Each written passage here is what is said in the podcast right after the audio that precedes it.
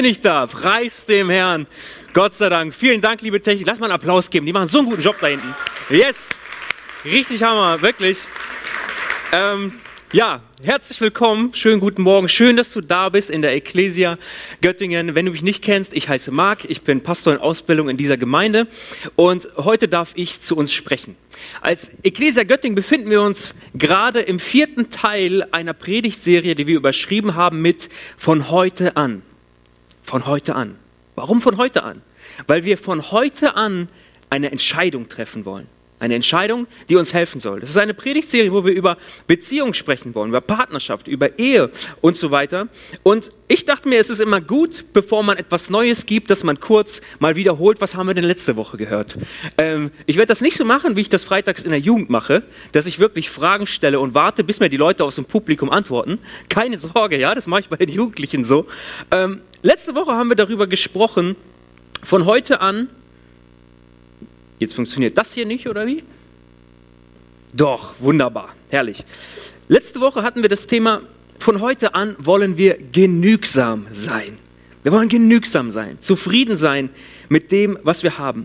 Wenn du von heute an ein genügsamer Mensch sein willst, das, war so die, das waren so die Kernaussagen letzter Woche, dann habe die Ewigkeit im Herzen. Weißt du, du hast nichts in diese Welt mit reingebracht und nichts von all dem, was hier ist, was, was du besitzt, ja, wirst du mitnehmen können eines Tages. Habe die Verheißungen Gottes auf der Zunge.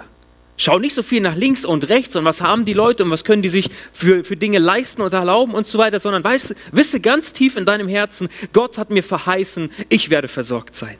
Gott hat dir seine Verheißungen gegeben, er will dich versorgen. Und das dritte war, halte dir die Wahrheit vor Augen. Paulus schrieb ja an seinen Ziehsohn Timotheus und sagte ihm, hey, werde nicht so wie die Leute, die, die um des Geldes willens, um des Profitwillens, ja, predigen und, und Lehren weitergeben und so weiter. Glaube ist keine Sache, des, ist kein Gewerbe. Versuche nicht reich zu werden. Geld und Reichtum wird dich nicht glücklich machen. Halte dir diese Wahrheit vor Augen. Heute möchten wir auch eine Entscheidung treffen. Von heute an wollen wir in Reinheit leben. Von heute an wollen wir in Reinheit leben. Bevor wir in dieses Thema einsteigen, gibt es etwas, das ich so als Vorwort unbedingt sagen möchte. Wisst ihr, der Prophet Jeremia, er schrieb das Buch Klagelieder im Alten Testament. Und es gibt einen Grund, warum das Buch so heißt. Ja? Jeremia, er formuliert dort sehr viele Klagen. Klagen über sein persönliches Leben, über seine persönliche Not und sein persönliches Elend, aber auch Klagen, die das Volk Gottes betreffen. Er war ja gesandt als Prophet von Gott in dieses Volk hinein. Und wir lesen in Klagelieder 3 ab Vers 19, meine Not ist groß, schreibt Jeremia. Ich habe keine Heimat mehr. Schon der Gedanke daran macht mich bitter und krank. Und doch muss ich ständig daran denken und bin von, vor lauter Grübeln am Boden zerstört. Aber eine Hoffnung bleibt mir noch. An ihr halte ich trotz allem fest. Die Güte des Herrn hat kein Ende und sein Erbarmen hört niemals auf. Es ist jeden Morgen neu. Groß ist deine Treue, o Herr. Darum setze ich meine Hoffnung auf ihn. Der Herr ist alles, was ich brauche. Denn der Herr ist gut zu dem, der ihm vertraut und ihn von ganzem Herzen sucht. Da war Not um ihn herum. Not in seinem persönlichen Leben. Er sagt, ich weiß gar nicht mehr, wie ich mich verhalten soll bei all dem Elend und der Not, die ich sehe. Aber eine Hoffnung habe ich noch. Und das ist mein Gott. Eine Sache, an der ich mich festhalten kann. Weißt du, Gottes Güte, sein Erbarmen und seine Gnade, sie aktualisieren sich in unserem Leben. Gott hat nicht ja, so eine kleine Box, wo er Gnade drin hat und Erbarmen und wenn es leer ist, ist halt leer dann muss man erstmal Neues suchen oder erschaffen oder was auch immer. Nein, jeden Morgen neu ist sein Erbarmen, ist seine Gnade, ist seine Großzügigkeit, Barmherzigkeit in deinem Leben und in meinem Leben. Jeder neue Tag, den Gott uns schenkt, ist eine Gelegenheit, neu anzufangen. Bei Gott ist ein kompletter Neuanfang möglich. Das ist so in unseren zwischenmenschlichen Beziehungen nicht immer möglich. Ein kompletter Neuanfang, weiß ich gar nicht, ob das überhaupt geht. Dass wenn was vorgefallen ist, dass man es wirklich vergessen kann. Wirklich, dass es komplett weg ist. Aber bei Gott ist ein echter Neuanfang möglich. Egal, was wir falsch gemacht haben und wie sehr wir uns auch in unserem Leben verrannt haben. Weißt du was? An meinem, an meinem Router, wenn da was nicht stimmt, dann kann ich den Reset-Knopf drücken. Meistens ist der sehr klein und ein bisschen versteckt und meistens mache ich das mit einem kleinen Zahnstocher, dass ich da drauf drücke, drei Sekunden halte und der ganze Router ist neu resettet. Ich kann alles neu einstellen. Gott kann in deinem Leben den Reset-Knopf drücken. Er kann dein Leben auf seine Werkseinstellungen wieder zurückstellen. Bei Gott ist ein Neuanfang möglich. Ich will, dass du das weißt. Ich will, dass du das verinnerlichst und, und dir die ganze Zeit vor Augen hältst, während wir gleich über, über dieses Thema sprechen werden. Von heute an will ich in Reinheit leben. Wir gehen mal ganz an den Anfang der Bibel. Ich weiß nicht, wie du deine Bibel liest, ob du den Bibelleseplan hast oder einfach mal aufschlägst und ein paar Kapitel legst, liest jeden Tag. Ich weiß nicht, wie du es machst. Ähm, aber ganz am Anfang in der Bibel, 1. Mose 2, lesen wir Folgendes. Dann formte Gott der Herr eine Frau aus der Rippe, die er Adam entnommen hatte, und brachte sie zu ihm. Endlich, rief Adam aus, sie ist ein Teil von meinem Fleisch und Blut. Sie soll Männin heißen, denn sie wurde vom Mann genommen. Ich dachte mir so an dieser Stelle, so Adam, hey, du hast so einen coolen Job von Gott bekommen, ne? Gott hat die ganzen Tiere geschaffen und, und, und eine Vielzahl an Tieren und du hattest den Job, den Namen zu geben. Hund, Katze, Maus, Esel, Elefant, Krokodil, alles Mögliche. Du hast die, den allen Namen gegeben. Gott hat gesagt, Adam, das ist dein Job jetzt erstmal. Gib den Namen, ja? Dann lässt Gott ihn einschlafen, schafft ihm eine Frau und er sieht sie und sagt, ich Mann, Männin. Wie unkreativ, oder? Adam, so viele Namen hast du dir überlegt, ja, so kreativ warst du irgendwie gewesen. Und Gott schafft dir eine wunderbare Frau, so ein herrliches Geschöpf und du sagst, ich Mann, sie Männin. So, ja, Mensch, warum? Und wir lesen weiter. Das erklärt, warum ein Mann seinen Vater und seine Mutter verlässt und sich an seine Frau bindet und die beiden zu einer Einheit werden. Adam und seine Frau waren beide nackt, aber sie schämten sich nicht. Wisst ihr, Gott hat Sexualität erfunden. Es war nicht Hollywood, es war nicht Bollywood und es war sonst kein anderes Wood, okay? Gott ist der Erfinder davon. Vielleicht kennt ihr diese, diese Werbung der, der Ricola Lutschbonbons, ja? Da sagt so ein Schweizer, wer hat's erfunden? Ricola, ja? Und wenn wir, wenn wir über das Thema Sexualität sprechen und fragen, wer hat's erfunden, dann war es eben nicht Ricola oder sonst irgendjemand oder, oder die, die, die Medien oder die Filmindustrie. Nein, Gott war es. Sexualität ist ein wunderbarer Gedanke Gottes. Er hat es geschaffen, er hat es sich geplant. Das ist nicht erst mit dem Sündenfall reingekommen, es war von Anfang an so. Gott wollte es, er ist der Schöpfer davon. Und das müssen wir wissen, das müssen wir uns vor Augen halten. Ähm, nun, wenn wir heute über Reinheit nachdenken möchten, dann ist es mir unglaublich wichtig, dass wir verstehen, dass wenn wir über, über dieses Thema sprechen, okay, Reinheit und, und Sexualität, sexuelle Reinheit, dass wir, zu, dass wir denjenigen fragen sollten, der es erfunden hat, oder? Ich meine, diese Woche war ich am theologischen Seminar. Ich hatte noch einen Kurs in Erzhausen und ähm, wir hatten eine richtig gute Zeit. Und mein Zimmerkollege fragte mich, weil seine Familie nicht weit weg wohnte: Hey Marc, kann ich mir nicht dein Auto ausleihen, um äh, kurz meine Eltern zu besuchen noch. Ich so, klar, habe ihm meinen Autoschlüssel gegeben, ähm, er hat das Zimmer verlassen, geht ins Auto und kurz danach klingelt mein Handy. Ich gehe dran, er sagt, äh, Marc, ist das normal, dass das Auto sich weder vor noch zurück bewegt? So, Hä? Es ist mir irgendwie ganz neu, dass das Auto so eine, so eine Sache macht, ja? Ich habe das überhaupt nicht verstanden. Na gut, ich habe mich angezogen, bin hin zum Auto und tatsächlich, der Motor ging an, das Auto lief, Gang eingelegt, ich konnte nicht vorwärts fahren, ich konnte nicht zurückfahren. Die hinteren Trommelbremsen haben unwahrscheinlich stark blockiert. Und die Sache ist, vor mir war direkt ein Busch. Ich wollte nicht zu viel Gas geben nach vorne. Nicht, dass die sich lösen und dann bin ich da drinne. Wir konnten es nicht lösen. Wir haben dagegen gehauen und wir haben, ich habe dann angefangen, im Internetforen zu suchen. Was kann man da machen und so. Und das ist so eine, so eine Krankheit von diesem Modell, was ich da gerade habe. Irgendwie war da Flüssigkeit und Schmodder drinne und einfach fest blockiert. Ja. Und ich war echt aufgeschmissen, weil es war Donnerstagabend und ich wusste, am Freitag möchte ich wieder nach Göttingen fahren. Ich muss zur Jugend kommen, ich habe Aufgaben, ich muss Dinge erledigen und es hat mich schon gestresst. Und ich dachte mir, oh, wie gut wäre es, wenn ich den Erfinder meines Autos kennen würde und wenn er hier wäre. Vielleicht nicht meines Autos, aber zumindest denjenigen, der diese Trommelbremse erfunden hat. Ja? Ich, ich, mir, ich stand davor, habe mir das angeschaut. Äh, was kann das sein? Was soll das denn? Gestern ging es noch, heute geht es nicht mehr. Ich habe keine Ahnung. Wenn jemand da wäre, der das entworfen hat, der hätte sofort Lösungsansätze. Es könnte das sein, es könnte dies sein, wir können dies ausprobieren oder jenes. Wie gut wäre es gewesen, wenn ich diese Person bei mir hätte und die mir helfen könnte. Schlussendlich bin ich dann zu, zu einer Werkstatt, die ganz in der Nähe ist, gegangen und äh, der, der Kfz-Meister, da fragte mir, ja, wo stehst du denn? Ich sage, ja, hier, nicht weit. Alles klar, der hat sich zwei, zwei Hämmer genommen und wir sind losgegangen zum Auto, okay? Und er hat da bam, bam, bam gegengehauen, vorwärts, zurück, vorwärts, zurück, wieder gegengehauen. Und irgendwann hat sich's gelöst, preis dem Herrn und ich konnte nach Hause fahren und bin jetzt hier und kann hier sein, sonst wäre ich noch in Erzhausen, ja? Aber wie gut wäre es, wenn ich die Person gekannt hätte, die richtig Ahnung davon hätte. Warum? Weil sie es erfunden hat. Weil sie das alles konzipiert hat, sich ausgedacht hat und sofort Lösungsansätze hätte. Wäre doch wunderbar. Und wenn wir auch über sexuelle Reinheit sprechen, heute Morgen, hey, wir müssen zu dem gehen, der es erfunden hat. Nicht anfangen, mit dem Hammer drauf zu hauen, ja, sondern besser ist es, besser ist es, Gott zu fragen. Denjenigen, der es erfunden hat. Gott als Erfinder von Sexualität wird meiner Meinung nach die größte Ahnung davon haben. Und was er dazu zu sagen hat, weißt du was, darauf will ich hören. Das will ich mir zu Herzen nehmen, weil er die Ahnung hat. Wisst ihr, wenn, wenn etwas aus dem göttlichen Rahmen herausgenommen wird, dann entspricht es automatisch nicht mehr Gottes Absichten. Dann tut es uns Menschen nicht mehr gut und ist kein Segen mehr von uns, sondern im Gegenteil. Etwas, was, was Gott geschaffen hat, was für den Menschen sein soll, für dich und mich und was, was gut ist und Gottes Segen liegt darauf. Wenn wir es da rausnehmen, dann, dann kann das genau den gegenteiligen Effekt haben.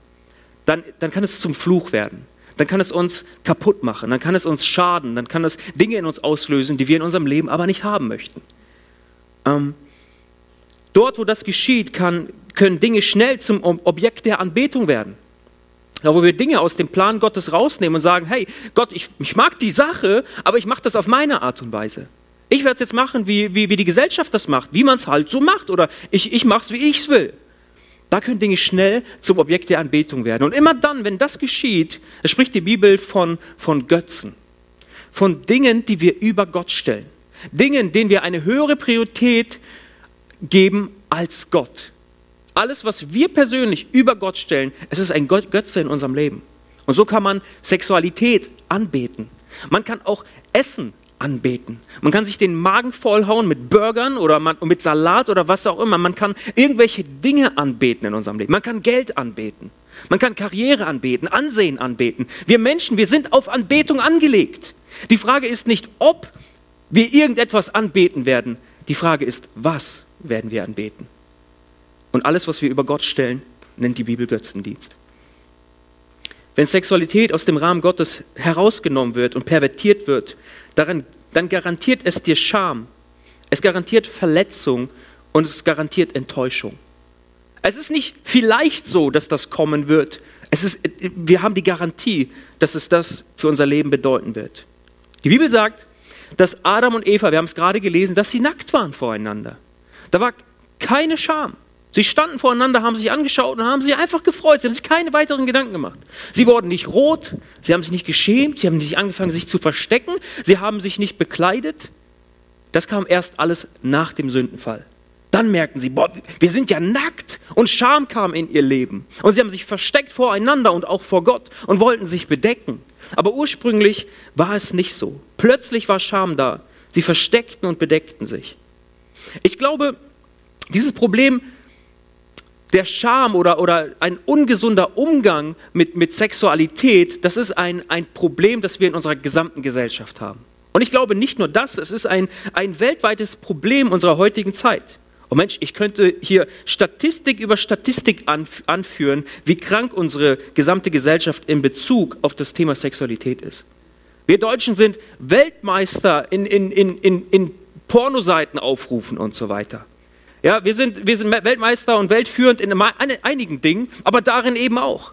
Ich, Mensch, es gäbe so viel dazu zu sagen, aber ich dachte mir, weißt du, ein, ein Problem oder ein, ein Sachstand, ein Problem zu nennen, löst das Problem noch nicht, oder? Zu sagen, irgendetwas ist krank, irgendwas ist nicht in Ordnung, das nur zu sagen und als, als Problem zu identifizieren, ist ein erster Schritt in die richtige Richtung, aber das löst das Problem noch nicht. Und dafür bin ich auch nicht hier, um zu sagen, das ist ein Problem, nimm's mit, ciao. Sondern ich bin hier, um dir zu sagen, es gibt einen Problemlöser. Es gibt einen Problemlöser und dieser Problemlöser, er heißt Jesus Christus. Ich möchte gleich über drei Fragen sprechen, die sich jeder von uns stellen und diese auch ehrlich für sich beantworten sollte. Aber vorher will ich über eine tiefe, tiefe Emotion sprechen, die wir brauchen im Umgang mit diesen ganzen Dingen. Das ist mir sehr, sehr wichtig. Eine tiefe Emotion, die auch unser Problemlöser Jesus kannte. Fünfmal wird uns davon in der Bibel berichtet, dass Jesus gepackt war von dieser Emotion, von diesem, von diesem Umgang auch mit Leuten. Matthäus 9, ab Vers 35. Jesus zog durch die Städte und Dörfer der Umgebung. Er lehrte in den Synagogen und verkündete die Botschaft vom Reich Gottes. Und überall, wo er hinkam, heilte er Menschen von ihren Krankheiten und Leiden. Als er die vielen Menschen sah, hatte er tiefes Mitleid mit ihnen. Denn sie hatten große Sorgen und wussten nicht, wen sie um Hilfe bitten konnten. Wie, sie waren wie Schafe ohne Hirten. Jesus zog umher. Wir wissen, was er tat. Ne? Er zog umher von Dorf zu Dorf, von Stadt zu Stadt und all die Kranken wurden zu ihm gebracht, die kaputten Menschen, die, die, die, die fertig waren und keinen Ausweg mehr kannten. Sie wurden zu Jesus gebracht. Jesus sieht all die Menschen an und in seinem Herzen tut sich etwas. Er wurde gepackt von Mitleid, von Mitgefühl, von einer Barmherzigkeit für diese Menschen. Das war sein Antrieb. Er hat nicht gesagt, ja, okay, Gott der Vater hat mich jetzt hierher gesandt, ist nun mal mein Auftrag, muss ich jetzt machen, okay, einfach durch. Nein, Jesus tat es, weil es in seinem Herzen brannte, weil in seinem Herzen, sein Herz schlug für diese Menschen. Er hatte tiefes Mitgefühl, er hatte Barmherzigkeit. Und ich wünsche mir so sehr, dass, dass diese Emotion auch uns ganz neu packt. Tiefes Mitgefühl für andere. Egal wie die Not auch aussehen mag. Egal was wir persönlich vielleicht darüber denken würden, aber, aber zuerst kommt Mitgefühl. Weißt du was, wir als, als Menschen, wir als Ecclesia Göttingen, wir sind keine Gemeinde, die anfängt, auf andere mit Steinen zu schmeißen. Wir sind keine Gemeinde, die anfängt, irgendwie ah, so komisch zu gucken oder, oder komisch mit, mit Dingen umzugehen. Wir sind keine Gemeinde, die mit Steinen schmeißt, sondern für uns gilt Mitgefühl zuerst. Mitgefühl zuerst. Ich glaube auch, dass Mitgefühl das Schweigen bricht. Mitgefühl bricht das Schweigen. Weißt du, wenn du dich in einem komplett dunklen Raum befindest und du weißt, in diesem Raum stimmt etwas nicht und ich würde wissen, wo es ist und ich würde das Problem gerne lösen, dann solltest du das Licht anmachen, oder? Sonst wird es sehr, sehr schwierig. Und Menschen, sie, sie, sie haben das vielleicht gemacht, sie haben, sie haben vielleicht negative Erfahrungen gemacht. Sie haben Dinge in ihrem Leben, eine Not und sie haben sich jemandem anvertraut und was, was, was sie erfahren haben, war eben nicht Mitgefühl, sondern es war so, was? Damit hast du ein Problem mit dieser Sache? Boah, es geht ja gar nicht irgendwie, ja, und ja, komm, ich bete kurz für dich, aber ganz ehrlich, wie kannst du nur? Du bist ja eine Schande irgendwie. Wären solchen Menschen mit Mitgefühl begegnet worden, wo es der Person, dem Gegenüber wirklich darum geht, hey, ich erkenne deine Not. Ich sehe, dass es dir schwer fällt. Ich will dir helfen. Ich will dir wirklich helfen, ehrlich helfen. Ich habe ein offenes Ohr für dich. Ich bete für dich. Ich bin für dich da. Ich lasse mich bewegen von deiner Not und begegne dir nicht irgendwie feindselig oder was auch immer. Wenn wir uns von Mitgefühl bewegen lassen, dann bricht es das Schweigen und wir können Menschen wirklich helfen. Hey, wir sind in Kleingruppen unterwegs. Wir sind, du hast Menschen in deinem Umfeld vielleicht, die Dinge äh, ja offen sagen und sich anvertrauen und ehrlich sind, ja? Wenn du kein Mitgefühl hast für die Situation dieses Menschen, versuche nicht, ihr zu helfen. Hol jemand anderes. Empfiehl sie weiter oder was auch immer. Aber wenn du diese Emotion, die Jesus hier gespürt hat in seinem Herzen, in seinem Leben, nicht empfindest, versuche nicht der Person zu helfen, bitte. Bete dafür, dass Gott es dir schenkt oder hole jemand anderes dazu. Aber lasst uns ganz neu diese Emotion haben. Denn die Wahrheit ist folgende. Wäre es nicht die Gnade Gottes, wir wären alle gleich kaputt. Wäre es nicht die Gnade Gottes in meinem Leben, Wer weiß, wie ich heute wäre, wie mein Denken wäre, was ich für ein Mensch wäre, okay? Wir sitzen alle im selben Boot. Und uns allen gilt das Angebot der Gnade Jesu. Amen. Weißt du, Jesus war ein Freund der Sünder. Und weil das so ist, ist er auch dein Freund. Und ist er auch mein Freund. Weil ich war in Sünde gefangen und, und Gott kam und er rettete mich. Er rettete mein Leben. Er hat mir einen Neuanfang geschenkt. Er hat den Reset-Knopf in meinem Leben gedrückt. Er hat gesagt, Marc, ein Neuanfang ist für dich möglich. Jesus hat so viel Erbarmen und Mitgefühl mit uns. Das ist so, so herrlich zu wissen. Wie ich bereits sagte, ich habe drei Fragen auf dem Herzen, die ich uns heute Morgen so stellen möchte. Ähm, ich glaube, dass, dass sie uns helfen können, ein Leben in Reinheit zu leben. Und die erste Frage ist, akzeptiere ich Gottes Maßstäbe? Akzeptiere ich Gottes Maßstäbe für mein Leben? Alles, was im Wort Gottes steht, steht dann nicht zu seinem Wohl, sondern zu unserem. Oh Mann, das müssen wir uns vor Augen halten. Alles, was im Wort Gottes steht, das steht zu unserem Wohl da. Und nicht, weil Gott sagt, damit es mir irgendwie gut geht, dass ich ein besseres Gefühl habe oder was auch immer. Ähm, Gott war schon immer und ist immer noch heilig und schuldlos und vollkommen rein. Aber du und ich, wir waren es nicht schon immer. Und werden, solange wir hier auf dieser Erde leben, einen Kampf um Reinheit führen müssen. Es ist eine immer wieder, eine fortwährende Entscheidung. Ich entscheide, Gott, ich will in Reinheit leben. Ich will deine Maßstäbe akzeptieren in meinem Leben. Deswegen ist es unglaublich wichtig zu wissen, Gott gab uns die Bibel und die Maßstäbe, die wir darin finden, damit es in erster Linie uns gut geht und nicht ihm. Gott sagt all das, damit, damit es dir gut geht, dass du gesegnet bist, dass du eine gute und eine, eine gesunde und eine kraftvolle und eine starke Ehe führen kannst. Und zum Beispiel hier setzt Gott einen Maßstab in seinem Wort, wie ich finde. 1. Thessalonicher 4, die Verse 3 bis 5. Da lesen wir, Gott will, dass ihr ganz und gar ihm gehört. Hütet euch deshalb vor einem sexuell unmoralischen Leben. Jeder von euch soll lernen, seinen Körper unter Kontrolle zu haben, so wie es Gott gefällt und in den Augen der Menschen anständig ist. Ungezügelte Leidenschaft ist ein Kennzeichen der Menschen, die Gott nicht kennen. Boah, Klare Worte, wie ich finde. Echt, echt klar. Gott sagt uns hier, dass wir vorsichtig sein sollen. Wir sollen es lernen, uns unter Kontrolle zu haben, damit wir ein Leben vor Gott leben können, welches ihm gefällt. Ein sexuell unmoralisches Leben meint hier jeglichen Sex außerhalb von Ehe, außerhalb des Ehebundes, den Gott für Mann und Frau vorgesehen hat. Das ist Gottes Maßstab, der uns in seinem Wort, den wir da finden. Hey, das habe nicht ich mir überlegt und habe Lust, dir das heute zu sagen. Das sagt Gott. Das ist sein Maßstab für uns. In Vers 5 lesen, lesen wir von ungezügelter Leidenschaft. Hey, das, meint, das meint Menschen, die nach ihren Gefühlen leben. So wie ich gerade fühle, so lebe ich. So wie gerade meine Gefühlswelt drauf ist, danach werde ich mich richten und danach entscheide ich, was ich tue oder was ich lasse. Ähm, ein Mensch, der so lebt, ist ein sehr unweiser Mensch. Warum? Deine Gefühle werden dich belügen. Deine Gefühle, sie werden dich hinters Licht führen. Deine Gefühle und ich meine Gefühle, wir können sie fast gar nicht steuern. Sie machen ganz oft, was sie wollen. Okay? Ich glaube, das, das, das, das kennst du auch. Ähm, warum fühle ich mich so? Warum, warum, warum habe ich diese Emotion gerade in meinem Leben? Gefühle sind kein guter Ratgeber. Und weißt du, wir sollten nicht nach Gefühlen leben, nach dem, was, oh, ich, ich habe so ein Bauchgefühl, ich mache mal dies, mach mal das. Ist auch manchmal gar nicht schlecht und manchmal ist die Entscheidung gar nicht so groß, dass es wichtig wäre. Aber grundsätzlich sollten wir in unserem Leben nach Wahrheit leben und nicht nach Gefühl. Wir sollten nach, nach der Wahrheit Gottes leben. Und diese Wahrheit finden wir normal in Gottes Wort, in der Bibel.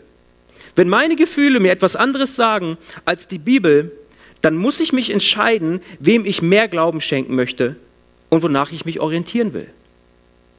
Wenn meine Gefühle mir das eine sagen und das Gott, Gottes Wort das andere, dann muss ich mich entscheiden, was tue ich jetzt? Wem will ich mehr Glauben schenken? Meinen Gefühlen, die sich ständig verändern können? Oder Gottes Maßstab, Gottes Wahrheiten, die er uns gegeben hat in seinem Wort? Als ich Christ wurde, ich fand die Aussage so stark, ich habe die mal gehört. Als ich Christ wurde, habe ich meine Meinung ans Kreuz genagelt. Ich finde das heftig. Diese Aussage meint nicht, dass, dass wir jetzt ferngesteuerte, nicht nachdenkende Menschen ohne eigenen Willen und Verstand sind. Das meint es nicht. Aber das meint sehr wohl, dass ich meine Meinung und, und, und meine Absichten unter Gottes Meinung und Gottes Absichten unterstellen kann dass ich, dass ich lerne zu verstehen, was denkt Gott über gewisse Dinge, was denke ich über gewisse Dinge. Und Gott, auch wenn es mir schwerfällt, auch wenn es ein Kampf ist, deine Meinung zählt. Auf dich will ich hören. Deine Maßstäbe sollen greifen in meinem Leben und nicht meine. Akzeptiere ich Gottes Maßstäbe. Akzeptiere ich Gottes Maßstäbe? Psalm 119, Vers 9, den finde ich so gut. Und jedem jungen Menschen und jedem auch älteren Menschen will ich das nochmal neu so sagen. Wie kann ein junger Mensch in seinem Leben rein von Schuld bleiben, indem er sich an dein Wort hält und das befolgt? Und das gilt nicht nur für die jungen Menschen, es gilt für, für jeden Menschen. Wenn wir, wenn wir in Reinheit leben wollen vor Gott, wie können wir es tun? Wir akzeptieren Gottes Maßstäbe. Wir beten darum und wir ringen darum, dass das in unserem Leben greift und sagen, Gott, ja, ich will so leben, wie du möchtest, dass ich leben soll, in allen Bereichen meines Lebens. Wenn du von heute an in Reinheit leben möchtest, dann würde ich dir sagen, akzeptiere Gottes Maßstäbe. Akzeptiere Gottes Maßstäbe. Die zweite Frage ist, die ich uns heute Morgen so stellen möchte, ähm, was lasse ich in meinen Gedanken zu? Was lasse ich in meinen Gedanken zu? Alle Unreinheit beginnt immer, immer in unseren Gedanken. Es beginnt immer zwischen unseren beiden Ohren. Das, was sich da abspielt, das ist, das ist maßgebend. Das ist entscheidend für, für unser Handeln, für unser, für unser Denken, für, für die Entscheidungen, die wir treffen und treffen werden. Ähm, was schaue ich mir an? Worüber denke ich nach? Welche Bilder habe ich in meinem Kopf? Gott, sind meine Gedanken wohlgefällig vor dir? Jemand hat mal gesagt, es gibt eigentlich keinen, keinen One-Night-Stand oder eine Affäre. Ja? Dass man einfach ganz spontan irgendwie, ja, zack, sich entscheidet, mit einer anderen Person zu schlafen oder was auch immer, äh, sondern das beginnt schon viel, viel früher. Vielleicht zwei Wochen oder drei Wochen früher, wo man die Entscheidung getroffen hat, ja, ich bin innerlich bereit dazu. Mir, mir macht das nichts und ich, ich wäre bereit, mal gucken, wen ich so treffe und so weiter. Es ist eine Entscheidung, die schon viel, viel früher getroffen wurde. Eine Sache, die sich in unseren Gedanken abgespielt hat. Und dann kommt es dazu. Es ist nicht erst dann Sünde, wenn es zur Tat kommt, sondern schon deutlich früher. Und zwar in unseren Gedanken. In unseren Gedanken. Die, die Bibel warnt uns an dieser Stelle. Und weißt du was? Hiob ist mir da ein riesengroßes Vorbild. In Hiob 31, Vers 1 lesen wir, ich habe einen Bund mit meinen Augen geschlossen, dass ich keine Jungfrau mit begehrlichem Blick anschauen will. Hiob war sehr proaktiv, okay? Vorsorglich hat er eine Entscheidung getroffen und hat mit seinen Augen eine Abmachung gemacht, eine Abmachung getroffen. Weil er eins genau wusste, das, was über unsere Augen Zugang in unsere Gedanken bekommt, in unseren Kopf, das hat maßgeblich Auswirkungen auf unser Handeln, auf die Entscheidungen, die wir treffen. Wir müssen Hygiene betreiben in unseren Gedanken, okay? Zurzeit ist es sehr ratsam, sich äh, des Öfteren die Hände zu waschen und Desinfektionsmittel zu benutzen, wenn du an welches rankommst. Ähm, aber Hygiene ist gerade geboten, okay? Es ist wichtig, um Vorsorge zu betreiben. Und genauso in unseren Gedanken. Glaube nicht, dass du dir alles angucken kannst, egal was es ist, und es wird keine Auswirkung auf dich haben. Glaube dieser Lüge nicht. Es wird Auswirkungen auf dich haben. Achte darauf, was, was schaue ich mir an und was sollte ich mir lieber nicht anschauen. Ich habe das in meinem Leben so gelebt, manch, äh, erlebt. Ich habe mir Serien angeguckt, ja, und, und nach, schon nach den ersten Folgen oder auch etwas später merke ich, hey, das tut mir nicht gut. Und ich habe meine Zeit mit Gott und ich bete und, und Gott sagt mir so, hey Marc, ähm, weißt du, ich will dir das nicht verbieten, aber überleg doch mal, tut dir das gut? Oder welche Gedanken löst das in deinem, in deinem Herzen aus? Und ich habe mich entschieden, okay Gott, ich werde ich werd gehorsam sein. Diese Serie schaue ich mir nicht mehr an, weil ich will Hygiene in meinen Gedanken betreiben. Ich will entscheiden, was ich zulasse in meinen Gedanken und was nicht. In Gedanken spielt sich so, so viel ab. Und weißt du, Hiob, er schützt sich weil er eine Sache genau wusste. Du kannst 30 Jahre lang, 35 Jahre lang eine Ehe aufbauen und du kannst sie innerhalb von, von, von Stunden kannst du sie zerstören. Du kannst, du kannst Vertrauen aufbauen, an einer starken Ehe arbeiten und innerhalb ja, von kürzester Zeit, nach einer Entscheidung, kannst du alles in die Tonne hauen. Wisst ihr, Ehe, Beziehung, es lebt alles von Vertrauen. Und mit Vertrauen ist es folgendes. Vertrauen sammelt man tröpfchenweise. Vertrauen sammelst du tröpfchenweise. Hier ein bisschen, da ein bisschen, aber verlieren tust du es eimerweise. Vertrauen sammeln wir in Tröpfchen, verlieren tun wir es eimerweise. Und eine Sache, die ich dir so sagen möchte, auch heute Morgen, ist, es ist, es ist so, so wahr für jeden Einzelnen von uns, für jeden. Wir sind alle, alle, jeder Einzelne hier in diesem Raum, bloß einen einzigen Schritt davon entfernt, etwas richtig, richtig Dummes zu tun. Sind wir alle. Du und ich, wir alle. Und weißt du was? Weil das so ist, bin ich so dankbar dafür, dass wir als Ecclesia Göttingen Kleingruppen haben. Dass ich mich mit Menschen austauschen kann. Dass ich einen Raum habe, einen Raum des Schutzes, wo ich ehrlich werden kann wo ich sagen kann, was meine Herausforderungen und Schwierigkeiten gerade sind. Weil ich weiß, ich bin einen Schritt, bloß einen einzigen Schritt davon entfernt, etwas Dummes zu tun, brauche ich Menschen, die mir helfen, die auf mich aufpassen und die, wenn es notwendig sind, auch mir wieder aufhelfen und mich ermutigen und sagen, hey, ich will dir helfen. Ich will für dich beten. Ich will dich praktisch unterstützen. Deswegen an dieser Stelle, wenn du noch nicht Teil einer Kleingruppe bist, überleg dir, ob das ratsam ist, okay? Überleg dir, ob du allein unterwegs sein willst. Such dir eine Kleingruppe, werde Teil davon. Deswegen brauchen wir Beziehungen. Wir brauchen einen Ort des Schutzes, auch einen Ort, wo wir Rechenschaft abgeben können, wo Leute uns auch neu fragen, hey, wie geht's dir damit? Darf ich für dich weiter beten oder, oder wie sieht's aus? Wie kann ich dich da praktisch unterstützen? Wie, wie lief's bei dir in den letzten Wochen? Wir brauchen einander. Wir brauchen einander unbedingt. Wenn du von heute an in Reinheit leben möchtest, dann achte auf deine Gedanken. Wenn du von heute an in Reinheit leben möchtest, das war das Erste, dann akzeptiere Gottes Maßstäbe. Und das Zweite ist, achte auf deine Gedanken. Achte auf das, was du über deine Augen in deinen Kopf lässt. Es wird deine Entscheidungen und dein Handeln bestimmen. Die dritte Sache ist, halte ich mir die Konsequenzen vor Augen. Sprüche 6, 32 schreibt Salomo, wer aber Ehebruch begeht, hat seinen Verstand verloren nur wer sich selbst vernichten will, der handelt so. Was Salomo hier sagt ist, hey, wer, wer, wer eine Affäre hat, der kann sich im Grunde sein, sein, sein eigenes Grab schaufeln oder was auch immer, wie man das irgendwie mit anderen Worten sagen könnte. Äh, aber er sagt, das, es, ist, es, ist so, es ist so doof, das zu machen. Das ergibt gar keinen Sinn. Es, äh, es erzeugt so viel Schmerz und richtet so einen Schaden an. Das, das, ist, das ist Quatsch, das zu tun. Und obwohl das wahrscheinlich auch jeder irgendwie sagen würde, ähm, geschieht das doch so, so häufig in unserer Welt. Sich die Konsequenzen vor Augen zu halten, ist so wichtig.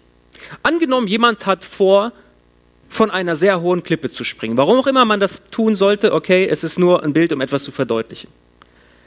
Sich die, sich die Konsequenzen vor Augen zu halten, würde nicht bedeuten, da ist die Klippe, ich nehme richtig Anlauf und ich springe einfach los. YOLO, ich lebe nur einmal, wird schon irgendwie werden, ich wird schon ankommen, es wird alles gut gehen. Sondern sich die Konsequenzen vor Augen zu halten, bedeutet, ich gehe an diese Klippe vielleicht ran. Vielleicht frage ich auch andere, okay, dann brauche ich auch gar nicht an die Klippe rangehen und ich schaue runter und ich denke, ich mache mal kurz Stopp, ja, kurzes, großes Stoppschild in meinem Kopf und ich überlege mir, was wird das Ergebnis der Aktion sein? Was wird das Ergebnis davon sein, wenn ich jetzt diesen einen kleinen Schritt tue und darunter springe? Wie wird mein Leben aussehen? Hey, wenn ich da unten ankomme. Das bedeutet es, sich die Konsequenzen vor Augen zu führen. Wenn ich diese Frau oder diesen Mann jetzt näher kennenlerne, wenn ich mir diese Seiten oder diese Serie weiter anschaue, wenn ich mir, wenn ich mich den Fantasien in meinen Gedanken weiter hingebe, was tut das mit mir? Welche Konsequenzen wird mein Handeln zunächst für mich, aber auch für meinen Partner, für, eine, für meine Familie und so weiter haben? Welche Konsequenzen bringt unser Handeln mit sich? Oh, ich will dich vielleicht ermutigen, schreib dir das doch mal auf. Angenommen, es passiert etwas, welche Konsequenzen hätte es? Mit wem müsstest du sprechen? Mit wem müsstest du sehr, sehr unangenehme Gespräche führen? Und es Leuten sagen, welche Folgen hat das Ganze. Ich glaube, viele fangen gut an. Viele fangen mit guten Vorsätzen an. Viele fangen in einer guten Haltung an. Aber es sind wenige, die gut, die gut aufhören. Und ich will ein Mensch sein, der gut anfängt und gut aufhört. Deswegen will ich Gottes Wort als Maßstab für mein Leben nehmen. Ich will darauf achten, was in meinen Gedanken ist. Und ich will mir die Konsequenzen vor Augen halten. Wenn du von heute an in Reinheit leben möchtest, dann halte dir die Konsequenzen vor Augen. Weißt du, du kannst jetzt, ich komme schon so zum Ende der Predigt, du kannst jetzt auf drei unterschiedliche Weisen auf diese Botschaft reagieren.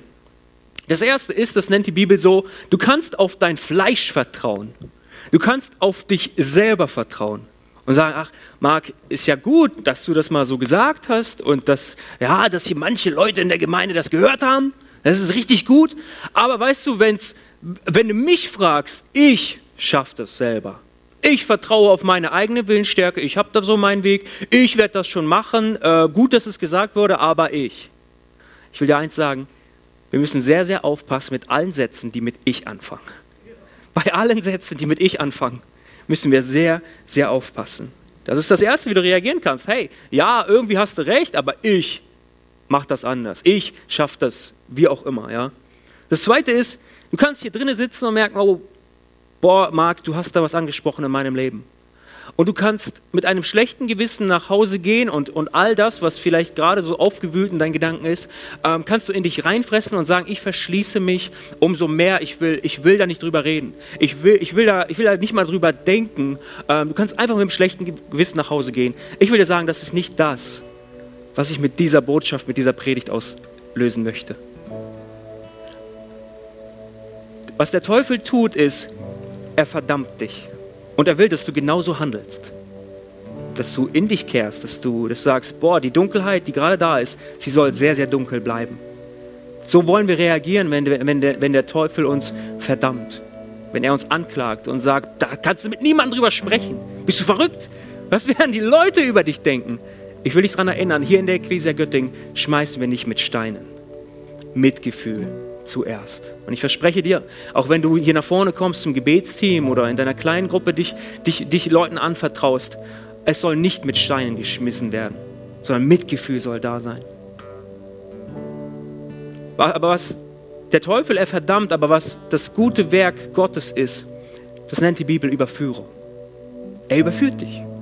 Er kommt in deine Dunkelheit und er macht das Licht an und zeigt dir, wo Dinge in Ordnung gebracht werden müssen. Und da ist kein, oh, was ist das denn? Was ist denn hier los? Boah, Gott wird mit allem fertig. Es gibt nichts, was für Gott zu groß wäre. Nichts, was für Gott zu eklig, zu, zu widerlich, zu was auch immer wäre. Gott kommt klar. Gott fällt nicht vom Thron. Ihm fällt nicht die Krone vom Kopf. Er wird nicht einmal geschockt sein, sondern wird sagen, hey, danke, dass ich das Licht anmachen durfte. Können wir gemeinsam sauber machen? Können wir gemeinsam Dinge in Ordnung bringen? Und das Dritte, worum ich dich so, so bitten will, auch heute, heute Morgen, ist so, du kannst Buße tun. Wenn Gott uns überführt, dann ist die, die angemessene Antwort darauf Buße. Buße bedeutet Umkehr. Gott, du hast recht und ich, ich lag falsch. Du hast recht und ich lag falsch. Ich komme zu dir. Ändere meine Denkweise und heile mein Herz. Hilf mir, deine Maßstäbe anzuerkennen und nach ihnen zu leben. Willst du das heute tun? Ich will dir sagen, Gott ist hier. Er ist bereit, aufzuräumen in deinem Leben, wenn es bei dir notwendig ist. Und weißt du was, ich würde es lieben, wenn ich für dich beten dürfte, wenn ich dich segnen dürfte in deiner Entscheidung. Von heute an will ich in Reinheit leben. Ich möchte uns allen einen privaten Moment geben. Lasst uns mal die Augen schließen. Das ist deine Zeit mit Gott, weil ich glaube, dass Gott heute Morgen hier ist und dass er zu dir, zu deinem Herzen gesprochen hat. Die erste Frage, die ich so stellen möchte, ist, ähm, willst du von heute an in Reinheit leben? Willst du Gottes Maßstäbe akzeptieren? Willst du darauf achten, was du zulässt in deinen Gedanken? Willst du, dass, dass Gott dein Herz verändert? Dass er neu mit dir ist? Willst du dir die Konsequenzen vor Augen halten? Und du sagst, hey Marc, ja, heute will ich den ersten Schritt tun hey, dann würde ich es lieben, für dich zu beten. Gib mir doch bitte kurz ein Handzeichen. Ich will dich segnen in deiner Entscheidung.